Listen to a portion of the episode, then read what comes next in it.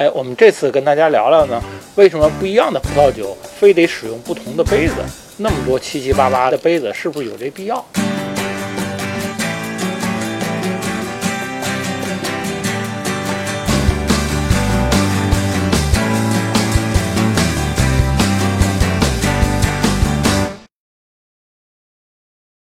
因为人的舌头呢，对味觉的敏感的程度是不一样的，是分区的。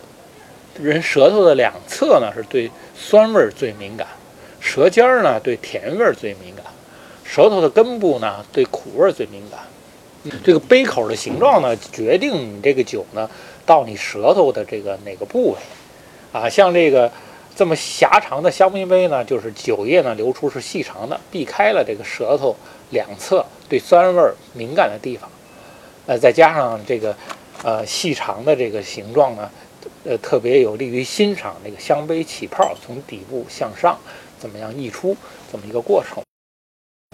那我们再看这个勃艮第杯，勃艮第杯为什么这么宽？嗯，因为勃艮第的酒，葡萄酒呢是味儿很轻很淡，啊，味儿偏酸，就微微的酸味儿。那这样呢，呃，宽的这个杯口啊，我们看它这个杯口呢，比这个波尔多杯呢要呃更阔一些。你看这个波尔多杯呢，可以插进去。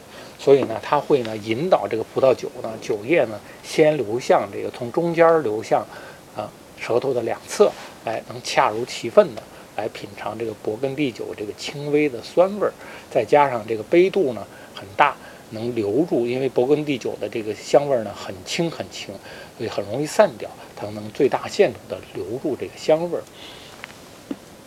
啊，像这个叫波尔多杯，因为波尔多这个葡萄酒呢味儿呢，哎。